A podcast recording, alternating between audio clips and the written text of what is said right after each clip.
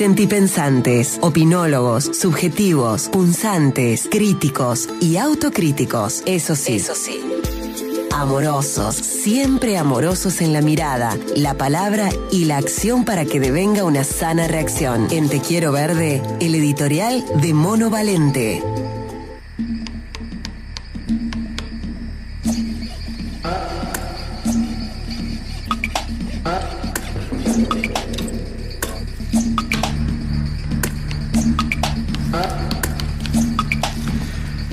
Imaginen adentrarse en un camino de tierra, en el medio de las lomas, escuchando el sonido de un arroyo, y tomen en cuenta que por ese camino han transitado nuestras abuelas para intercambiar actividades económicas, se han instalado y desarrollado los primeros indígenas, y que ha sido un espacio de paseo y disfrute para quienes somos contemporáneos a todo eso. Imaginen entonces andar por ese camino, haciendo ejercicio, contemplando el paisaje serrano y de repente leer un cartel de forma y colores alarmantes que reza, si escucha la sirena encendida, evacuar el camino hasta el ingreso a la zona de actividad minera. Esto es lo que está ocurriendo en Villa Allende con la pretensión de una poderosa empresa minera de cerrar el camino público provincial S522 que comunica San Fernando con la Mesada. Es decir, dos barrios del monte nativo villallendense y calerense respectivamente. El sábado pasado, una multitud de gente participó de una marcha exigiendo plan de manejo urgente de la Reserva Hídrica, Recreativa y Natural de Villa Allende, porque desde que el municipio, a instancias de las fuerzas vivas y el vecindario de la ciudad, aprobó en su Consejo Deliberante una ordenanza de reserva y patrimonio, nada se puso en práctica. La minera sigue avanzando y las motos ingresan a hacer enduro a las estancias, destruyendo senderos, y en algunos casos se producen saqueos y vandalismos de sitios patrimoniales, culturales, arqueológicos y turísticos. Una situación que causa pena, dolor y bronca. En esa marcha, además de la consigna por poner a funcionar un plan de manejo a la brevedad, también se escuchó el pedido de que se vaya la cantera, un pedido que no es trivial y que tiene asidero en que la actividad minera debe estar claramente regulada y ordenada. Les leo textual un párrafo de una nota con Joaquín Deón, a quien entrevisté al respecto para un informe que va a salir en la edición de agosto de la revista La Unión. Dice Joaquín, si en lo discursivo se formuló un rechazo o que se vaya a la cantera, ese rechazo va en dirección a que no tiene que avanzar más sobre la reserva. Y como no se puede expandir hacia la zona serrana porque está la reserva, tampoco al este porque está la ciudad o al norte donde están las especulaciones inmobiliarias, no les queda otra que hacer un cierre de mina e irse a otro lado. Cosa que difícilmente hagan y por eso quieren seguir explotando, quedando como sacrificio la zona de San Fernando buscando habilitar otras canteras en la zona, como la que se estuvo escuchando de puesto de Funes en la reciente audiencia pública. Esa empresa pretende cerrar un camino público para continuar en su afán extractivista y propone una nueva traza que no corresponde porque atravesaría campos y lugares protegidos justamente por la ley votada y aprobada por unanimidad en el Consejo Deliberante de Villa Allende meses atrás. No es un tema sencillo el de las canteras en Sierras Chicas. Es cierto que en 1988 arrancó la cantera El Gran Ombú, como también es cierto que otorga una buena cantidad de fuentes de trabajo. Pero hoy, 33 años después, lo que empezó como una empresa de abastecimiento de piedras a pequeña escala con trabajo manual, se ha convertido, atención a esto, en el tercer cráter de la Argentina.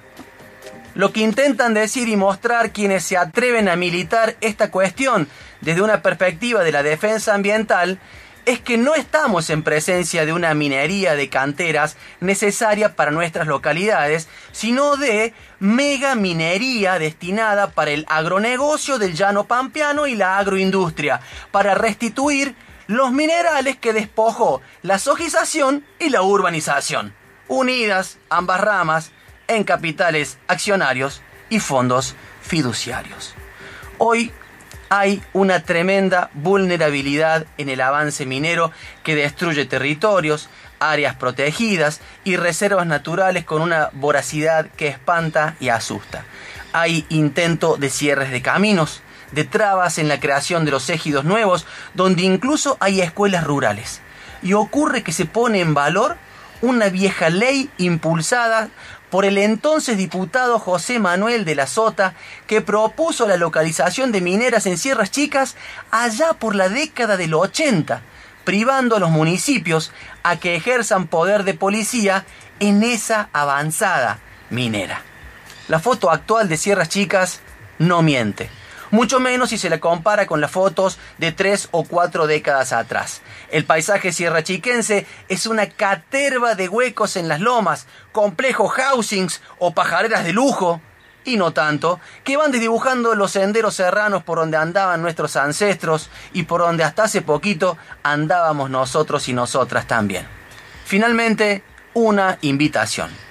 Para que el gran ombú o cualquier otra empresa minera no avance sobre reserva alguna, es central que se acerque la gente para evitar críticas a las organizaciones y aportar a construir procesos colectivos, accionando desde cómo entender la manera en que se quiere habitar Sierras Chicas o cualquier otro lugar, interpretando qué está ocurriendo con el uso de la minería en la región y cuánta vinculación tiene la minería con el agronegocio. A mí me pasa que la imaginación se me va a lugares muy temerarios cuando leo los carteles de no pasar, peligro, riesgo de que una piedra caiga en tu cabeza, porque da la sensación de que somos víctimas del cielo, acaso cubriéndonos del mundo entero.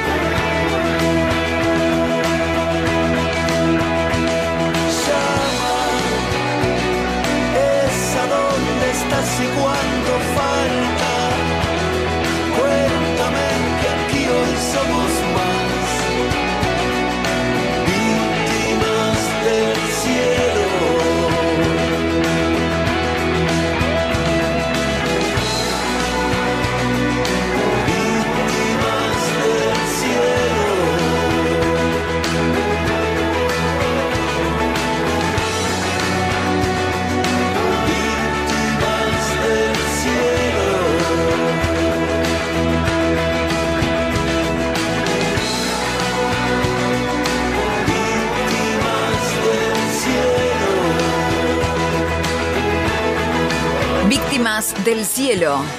Las pelotas.